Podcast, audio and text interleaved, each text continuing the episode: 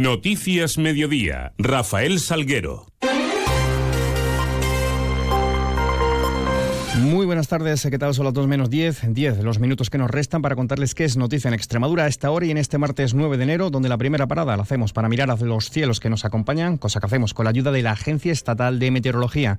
Javier Andrés, buenas tardes. Buenas tardes. Durante esta tarde en Extremadura hay probabilidad de lluvias débiles al final del día, que serán más probables en el sur de la comunidad. El cielo estará nuboso cubierto. Las temperaturas se mantienen con pocos cambios. Espera hoy una máxima de 11 grados en Badajoz y Mérida, 9 en Cáceres. El viento será de intensidad floja de componente este. Mañana no se descartan las precipitaciones débiles más probables en el norte de la comunidad. La cota nieve bajará hasta los 1000 metros. El cielo estará nuboso y no se descarta algún banco de niebla por la mañana. Las temperaturas diurnas suben ligeramente, máximas mañana de 15 grados en Badajoz, 14 en Mérida, 12 en Cáceres. Las mínimas bajan ligeramente, registrándose heladas débiles dispersas, 5 en Badajoz y Mérida, 4 en Cáceres. En cuanto al viento, será de intensidad floje de dirección variable, tendiendo al oeste con alguna racha fuerte. Es una información de la Agencia Estatal de Meteorología. Nueve minutos para las dos, continuamos. El Ministerio de Sanidad va a imponer mañana miércoles el uso obligatorio de la mascarilla en centros sanitarios de toda España para igualar la protección frente a los virus respiratorios de todos los ciudadanos. Eh, esto es lo que esgrimía, esta es la postura que subrayaba la ministra de Sanidad, Mónica García, esta misma mañana en el programa de Antena 3 Espejo Público. Yo creo que la medida es tan de sentido común que ya se está poniendo en marcha, o sea que ya individualmente la gente la está eh, eh, aplicando a pesar de que no haya ninguna, ninguna obligación. ¿no?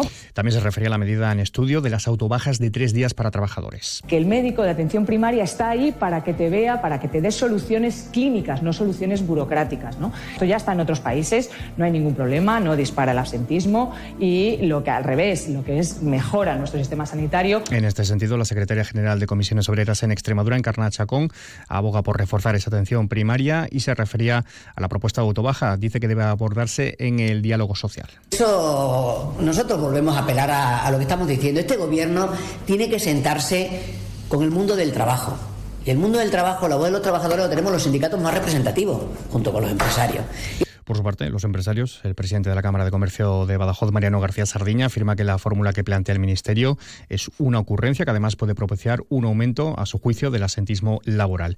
En cuanto a las mascarillas, esta es la postura esgrimida por la Junta, por la consejera de Salud y Servicios Sociales, Sara García Espada. Con los datos que tenemos sobre la mesa, encima, el día encima de la mesa, el día de hoy y escuchando a nuestros técnicos y a nuestra Dirección General de Salud Pública. En base a esos datos mantenemos nuestra recomendación en el uso de mascarillas. Extremadura es una de las 11 comunidades que ayer mostraba su desacuerdo a la obligatoriedad de esta medida, algo que tildaban de irresponsable la oposición en Extremadura. Así escuchamos a la portavoz socialista Soraya Vega y a Irene de Miguel desde Unidas por Extremadura. En primer lugar, por la falta de transparencia de la Junta de Extremadura, que no informa de lo que se aborda en un órgano tan importante como este. Ni informa ni tampoco quiere venir a comparecer a esta casa. En segundo lugar, porque en las últimas horas, y como bien saben, se está hablando mucho y este órgano está tomando decisiones con respecto al uso o no de las mascarillas.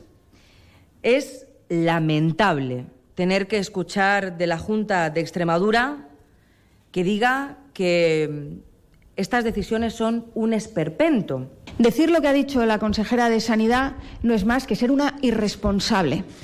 Cuando nos acercamos a un centro de salud desbordado y vemos cómo la mayoría de la ciudadanía lleva mascarilla, entendemos que el sentido común está más en la gente de a pie que nuestros gobernantes. Y aún en clave sanitaria les informamos de que el Servicio Extremeño de Salud ha aplicado el protocolo de medidas preventivas para la enfermedad de la meningitis a 95 personas que han tenido contacto con un menor extremeño que viajaba en un autobús a Extremadura ante la sospecha de que éste padeciera meningitis. De hecho, el menor se encuentra ingresado en el hospital de Castilla-La Mancha. Otros asuntos. El Consejo de Gobierno daba luz verde hoy a la adhesión de Extremadura al compartimento del Fondo de Liquidez Autonómico, del FLA. Eh, conforme a dicho acuerdo, para el primer trimestre del 2024, a Extremadura le ha correspondido un importe máximo de algo más de 464 millones de euros. También el Consejo aprobaba los nombramientos de Francisco Rubio Sánchez como presidente del Consejo Económico y Social de Extremadura y el decreto por el que se nombraba a He Won Ok eh, como directora gerente de la Fundación de Orquesta de Extremadura.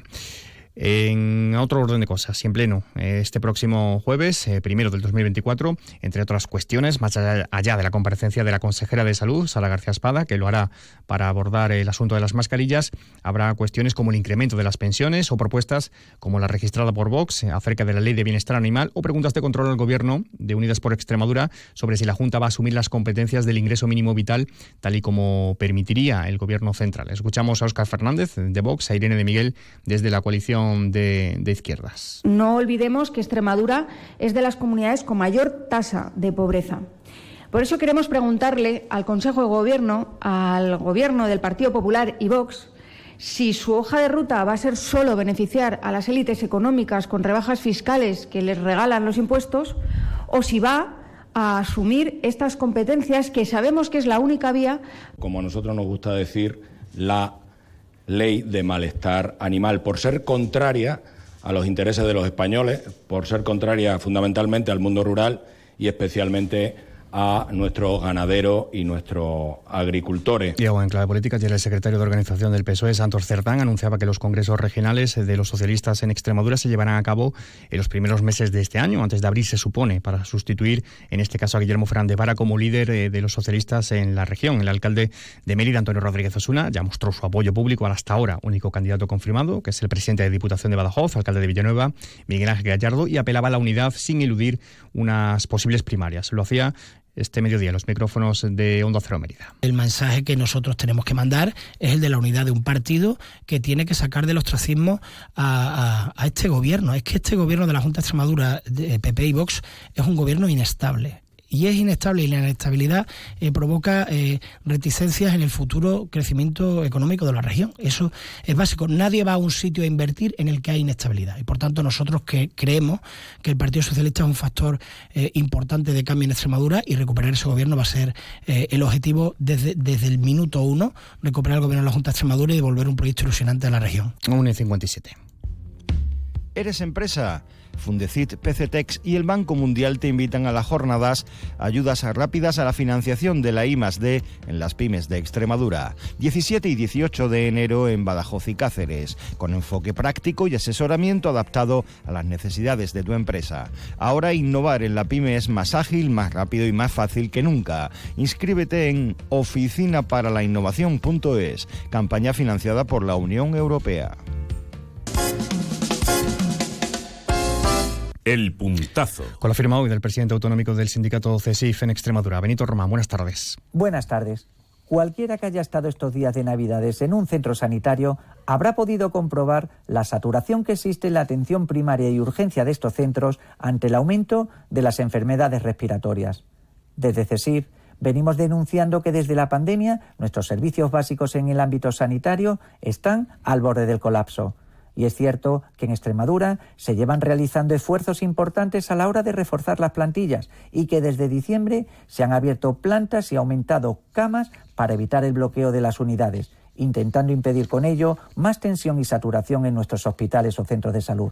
Pero a pesar de este esfuerzo que hay que valorar, siguen faltando más profesionales en el ámbito sanitario. Por ello, urge de inmediato un pacto de Estado, un pacto de Estado entre gobierno y todas las comunidades autónomas para que se pueda afrontar con total garantías una situación que todos los años se desborda en estas fechas. Y por último, dos apuntes agrícolas. La comunidad de labradores y ganaderos de Almendralejo estima que esta campaña se han robado más de un millón de kilos de aceituna, valorados en más de un millón y medio de euros en la comarca de Tierra de Barros. Por su parte, la Unión de Extremadura ha denunciado que la región ha dejado sin ejecutar más de 9 millones de euros del programa de apoyo al sector vitivinícola durante 2023, lo que achaca la dejadez y la rigidez de los mecanismos establecidos por las administraciones. Y una fecha de ayudas, las individualizadas del transporte escolar de fin de semana y de comedor, que alcanza los 2 millones de euros y podrán solicitarse para este curso escolar desde hoy martes durante los próximos 10 días hábiles. Pues así alcanzamos las 2 de la tarde. Ya saben que pueden seguir informados a través de nuestra web y redes sociales. Y aquí en la sintonía de Onda Cero les seguimos contando noticias. Pasen un feliz resto del día, un feliz martes.